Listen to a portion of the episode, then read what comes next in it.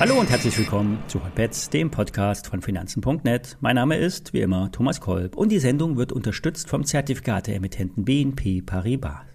Die Kollegen von BNP Paribas bieten permanent neue Videos auf ihrem YouTube-Channel an. Dort findet ihr Lernvideos, Einschätzung von Experten und Hintergrundinformationen. Abonniert doch einfach den YouTube-Channel von BNP Paribas Zertifikate und dann verpasst ihr auch keine Analysen mehr.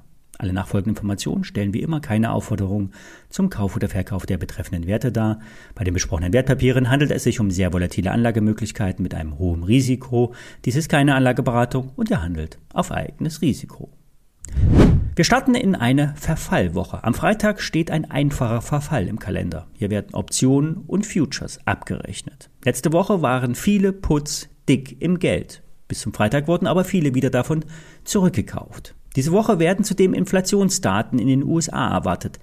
8,8 Prozent ist die Prognose, etwas mehr als zuvor. Die Hoffnung bleibt, dass die Inflation ihren Peak erreicht hat und oben leicht abflacht und mittelfristig wieder in Richtung 6 Prozent oder 5 Prozent geht. Einige Panikmacher sehen zwar 10 bis 12 Prozent Inflation, dafür gibt es aber überhaupt keine Belege. Wegen der Rezession sollte sogar der Ölpreis fallen und nicht steigen. Gas wird auch wieder fließen, davon gehen die Experten aus, denn die Lieferung der instandgesetzten Turbine für die Nord Stream 1 ist angeschoben. Das sind vertrauensbildende Maßnahmen in Richtung Moskau. Hinter den Kulissen wird bereits verhandelt.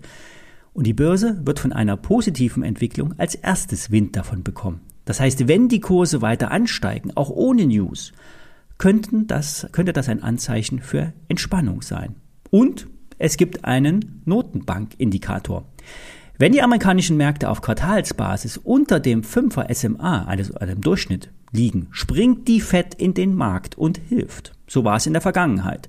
Mit Ausnahme bei der Lehman-Krise oder bei anderen Crashs. In Zeiten von Börsenpanik wird es vier bis sechs Quartale rot bleiben. In normalen Zeiten kommt die Fed und hilft, verbal oder mit richtigem Geld. Was sind die wichtigen Marken? Nach unten das letzte Zwischentief bei 12.400. Nach oben kann es bis auf 13.200 gehen, wenn wir uns über der 13.000er Schwelle festsetzen.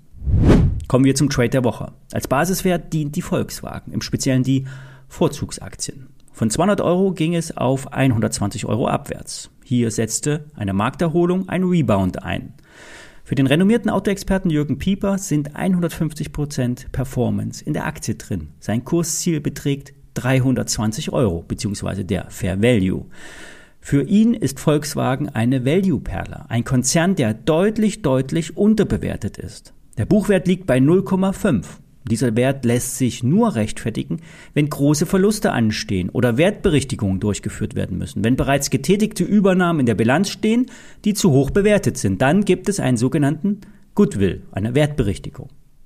Bei Volkswagen ist es eher andersherum. Die Perle Porsche wird gerade poliert und sie, der Zeitplan sieht vor, im vierten Quartal in diesem Jahr an den Markt zu kommen.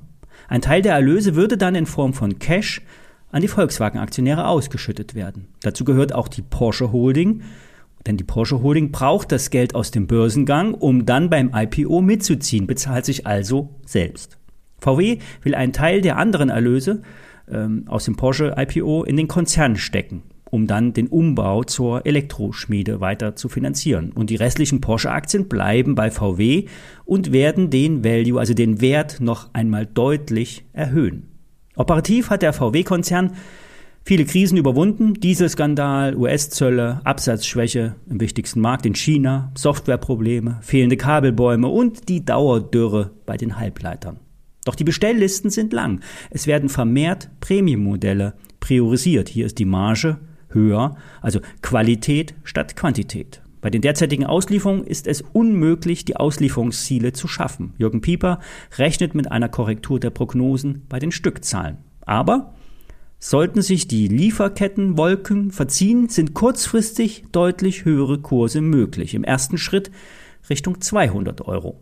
Wer es etwas dynamischer mag, nimmt ein Hebelprodukt auf die VW-Vorzüge. Ich habe euch vom Emittenten BNP Paribas einen Unlimited Long mit Basiswert 109 rausgesucht. Der Hebel ist aktuell bei 5,9. Das ist nicht wenig. Der Abstand zum KO beträgt nur 14 Prozent. Wer es weniger risky mag, nimmt einen Hebel 3 Produkt. Einfach Volkswagen in die Suchmaske bei der BNP Paribas Zertifikate-Webseite eintippen und aus 334 Unlimited Longs auf die VW-Vorzüge ähm, einen Schein raussuchen. Zum Schluss noch ein Nebenwert, die Vakutec. Der Kurs hat sich auf Jahressicht halbiert wie so viele Nebenwerte. Letzte Woche hat die Hauptversammlung vom Unternehmen in Würzburg stattgefunden und neben dem ganzen Rückblick wurden auch Aussagen zum aktuellen Geschäftsjahr getroffen. Für das laufende Jahr wurden die Umsatz, wurde die Umsatzbandbreite von 115 bis 122 Millionen Euro bestätigt. Das sind circa 15 Prozent mehr als im Vorjahr.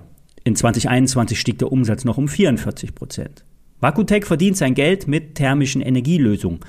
Vereinfacht ausgedrückt mit Verpackungen, die kühl halten oder Hitze draußen lassen. Es werden dank luftfreier Kammern ganze Hausfassaden oder auch Dächer isoliert. In Zeiten von Corona hatten vor allen Dingen die Transportboxen ähm, für die Impfdosen Hochkonjunktur. Hier werden unter anderem ja auch Thermosysteme vermietet. Das Wachstum äh, betrug im letzten Jahr in diesem Bereich fast 50 Prozent.